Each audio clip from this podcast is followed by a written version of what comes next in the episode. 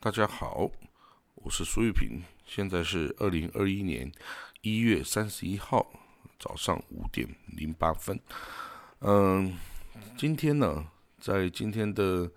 以色列日报上啊，他写说，以法国的总统啊，Emmanuel Macron 啊，马克龙啊，他在接受沙地阿拉伯阿拉阿拉比亚电视台。的采访的时候啊，表示呢，与伊朗的任何新的核协议啊的谈判呢，都会是非常严格的。而且他说啊，其实国际社会啊，只有很短的时间呐，来阻止啊伊朗取得这个核武器。不过呢，他这个电视台并没有直接把。这个马克龙啊，这法国总统的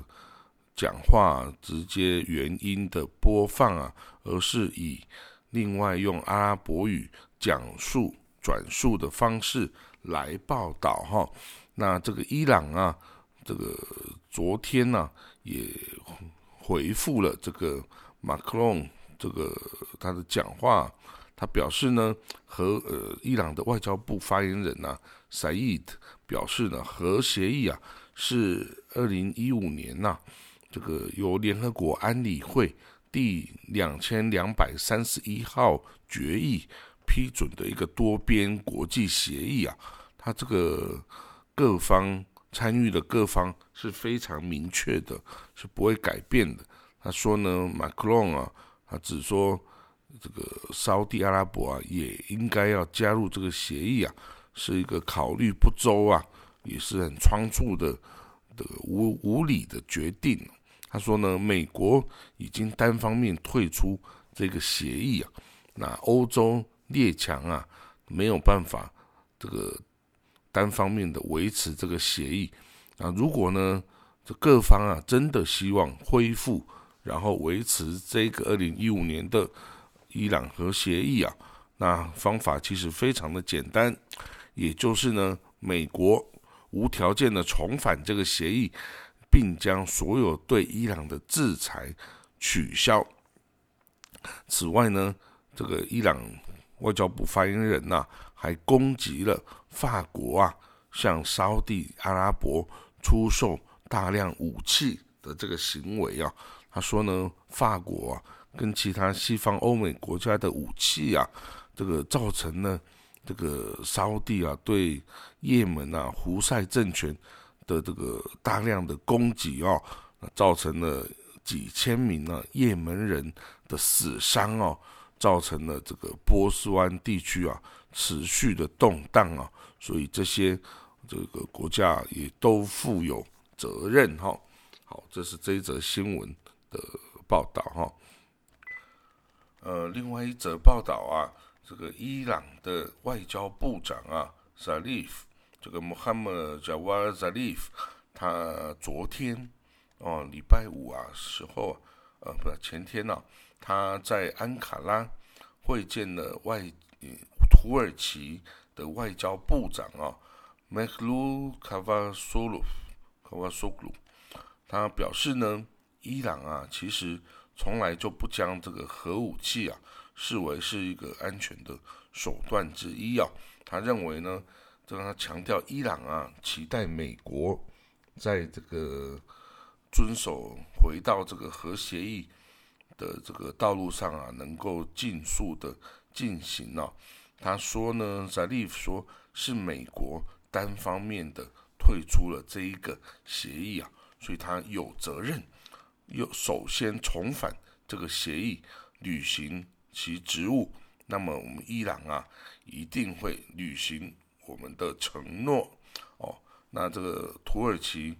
这个地主啊，这个土耳其的外交部长啊，卡瓦索鲁啊，也表示呢，他土耳其啊希望美国可以重返核协议啊，并取消对伊朗的制裁啊。他说呢，我们的土耳其啊，希望跟这个拜登政府一起啊。这个促使美国重返核协议，并这个在核武议题上啊，这个取得这个伊朗的合作啊，那么可以取消对于这个兄弟伊朗的制裁和禁运的这个作为哦。那这个其实哦，在这个我本人的观察哈，这个其实在非常多年来，在历次的伊朗核协议的谈判中，虽然呢，以色列跟美国跟欧盟国家都不相信伊朗没这个没有发展核武的意愿哦，但是我注意过哈一个很特殊的消息，就是这个伊朗的最高首领。最高领袖啊，也就是他的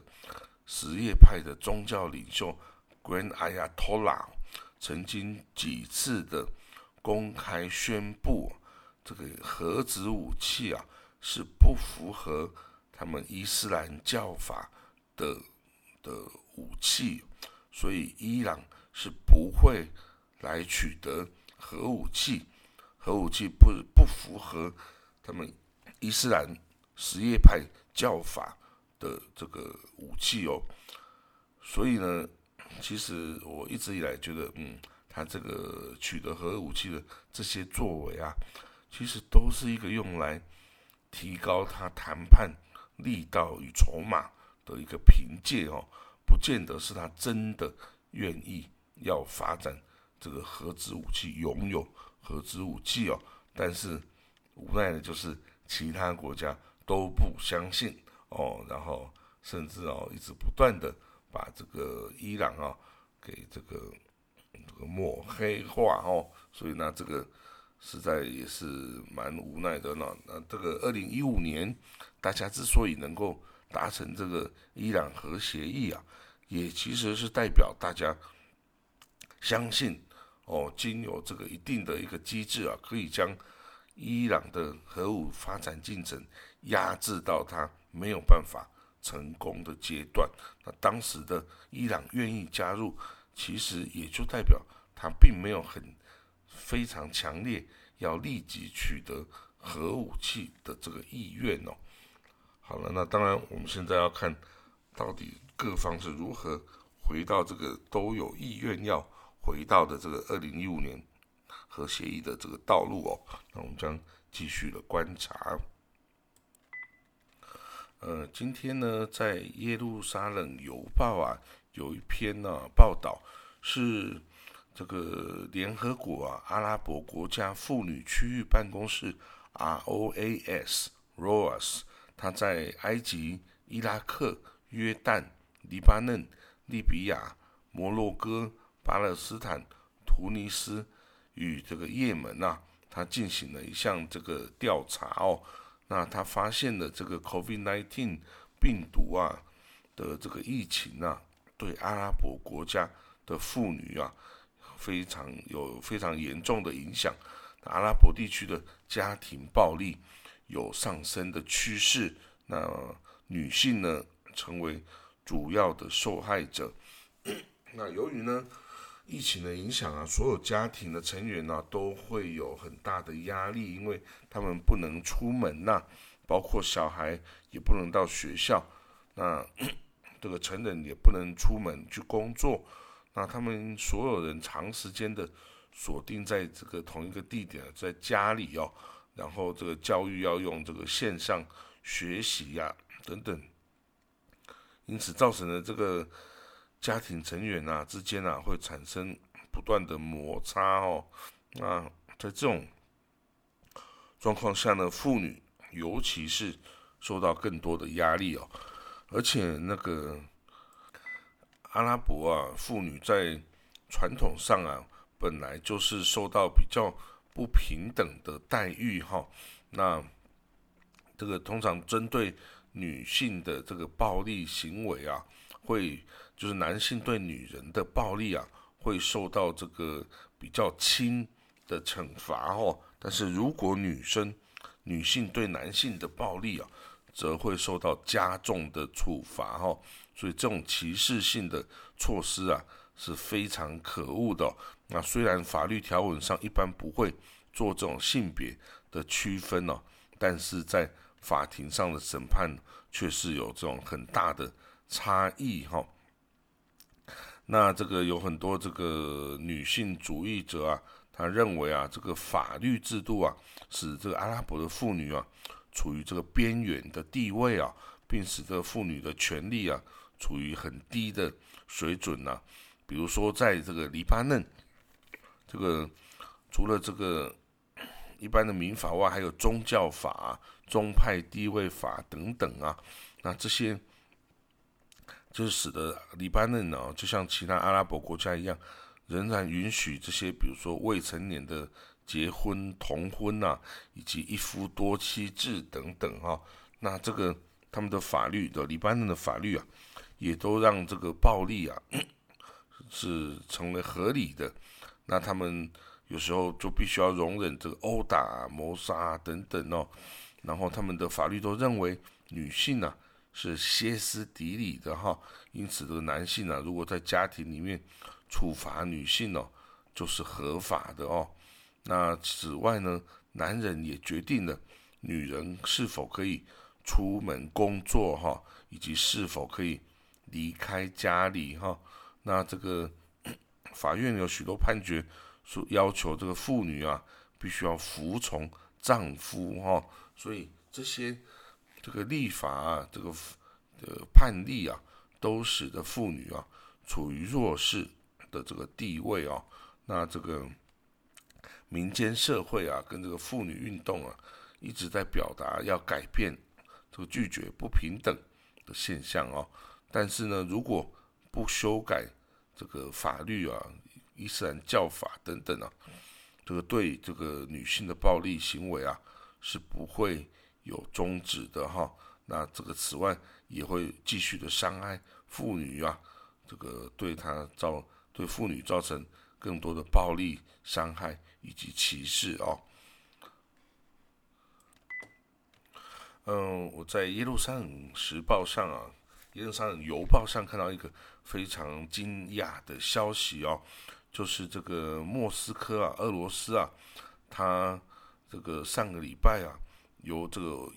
俄罗斯外交部副部长啊，米哈埃尔·博达诺夫，他邀请了一组来自于这个阿联大公国的，由这个之前呐法塔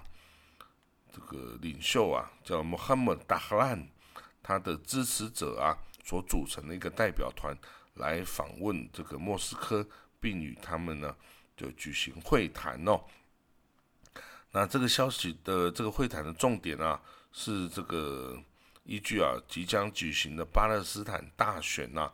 要恢复巴勒斯坦民族的团结哈。那这个莫斯科的这个外交官呢，俄罗斯外交官表示啊，希望能够结结束巴勒斯坦的分裂啊，以实现呢这个巴勒斯坦人民哦争取自由的愿望啊，并结束占领等等哦。那这个主要的特殊点在于啊，这个穆罕默德·哈兰呢是之前这个是目前呢巴勒斯坦自治政府主席阿巴斯的这个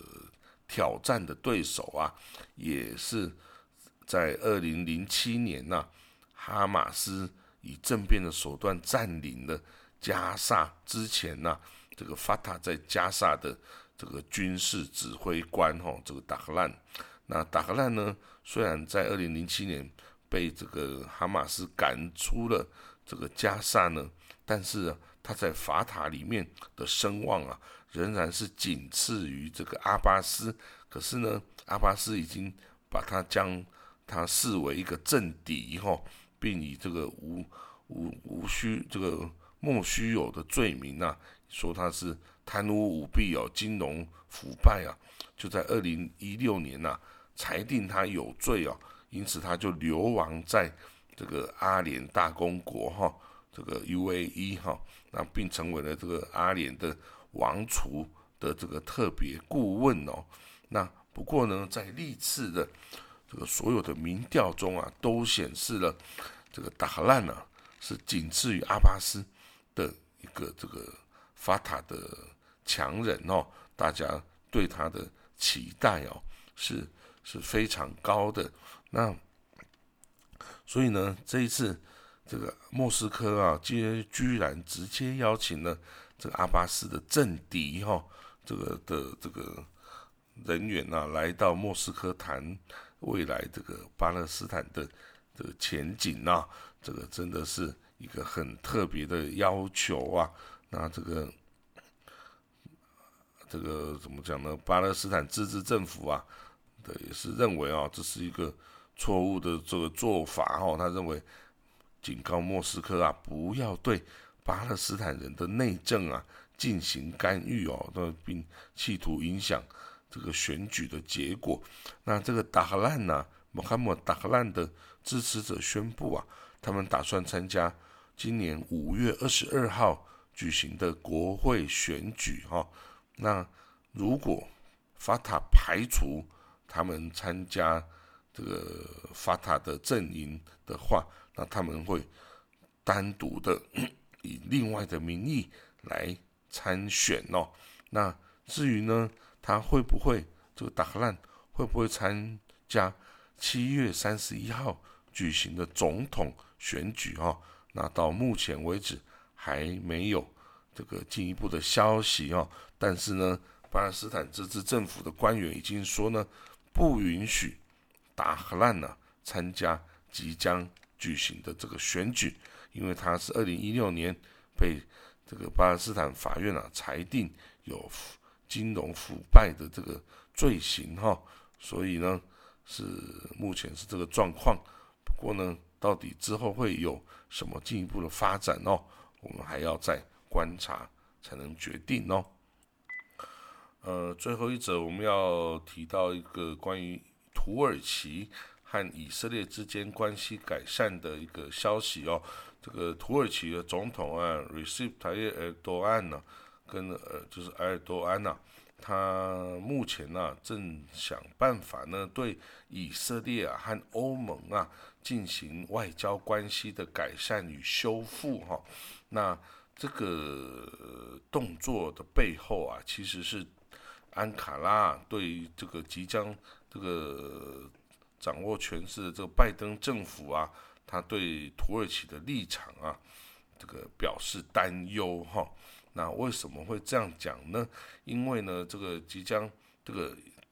不是即将是已经担任了这个美国啊，这个处理中东事务啊、土耳其事务的国家安全上的这个负责人呢，一一位叫做负责中东政策的叫 Brett Mac。Brett Maguk，他呢是被这个土耳其啊视为是美国和这个叙利亚的库德族之间的关系的主要倡议者哈，因此呢，这个土耳其人很担心呐，这一位这个美国国家安全委员会的中东政策的这位 Brett Maguk，他会引导着这个美国和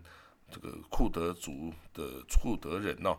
更加深关系哦。那此外呢，这个美国新任国防部长啊，Lloyd Austin 哦，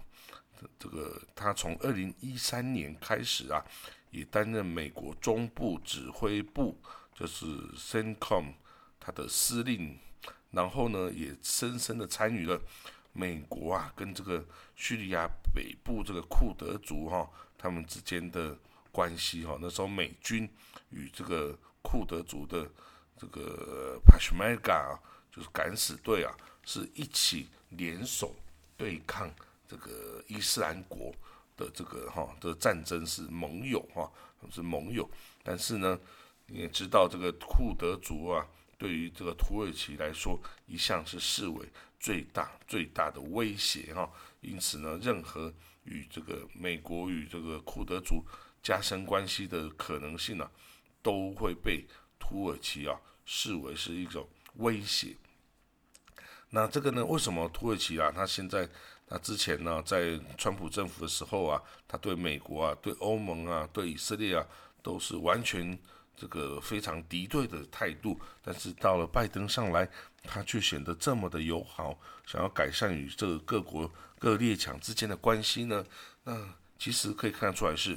这个川普政府啊，虽然对土耳其并不友善，呃，从这个他对这个土耳其购买的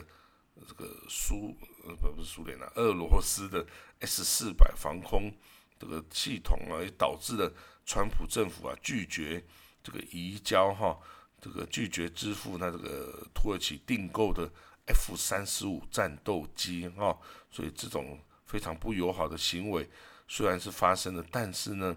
土耳其啊在过去五年中，他呢这个对于比如说叙利亚的干预啦。对于这个伊拉克啊、利比亚，还有甚至这个这个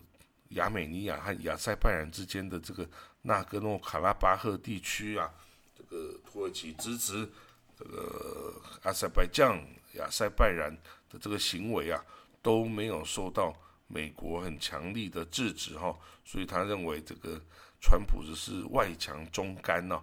那但于但是这个新任的这个。拜登政府啊，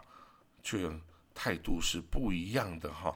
那所以呢，现在土耳其比较小心的，试图要先修复这个跟这些欧美啊，跟甚至跟以色列之间的关系哦。那为什么土耳其跟欧盟也是关系很不友好呢？因为这个土耳其当初啊，利用了这个叙利亚难民呢。这个向欧盟施压，大家记得吗？他曾经说，如果欧盟啊不接收更多的难民呢，那我就全面开放，把这个所有的叙利亚难民通通送到你这个欧盟的边界啊。那当时候跟欧盟这个产生了非常大的这个猜忌、跟隔阂、跟敌对哈。那这个当然，土耳其想要加入欧盟，成为成为欧盟会员国的希望啊，大概也是。不太可能成真的啦哈。那至于跟呃以色列的关系哈，呃虽然呢两边啊因为这个马尔马拉这个舰艇的受到这个要去援助加沙，结果受到以色列特种部队阻止并杀害了九名土耳其。公民的这个事件哦，而一度非常的敌对，但是已经在二零一六年啊，其实土耳其跟以色列已经已经针对这件事情正式和解，那以色列政府也已经对这个家属和死亡人的家属进行了赔偿哦。那 但是呢，其实两边呢一直的关系哈还是非常的不是很友善哦，因为。这个土耳其啊，收容了这个哈马斯的这些武这个官员呢，而且他还是这个啊哈马斯在加萨的主要的经济这个等于是财政来源之一哦，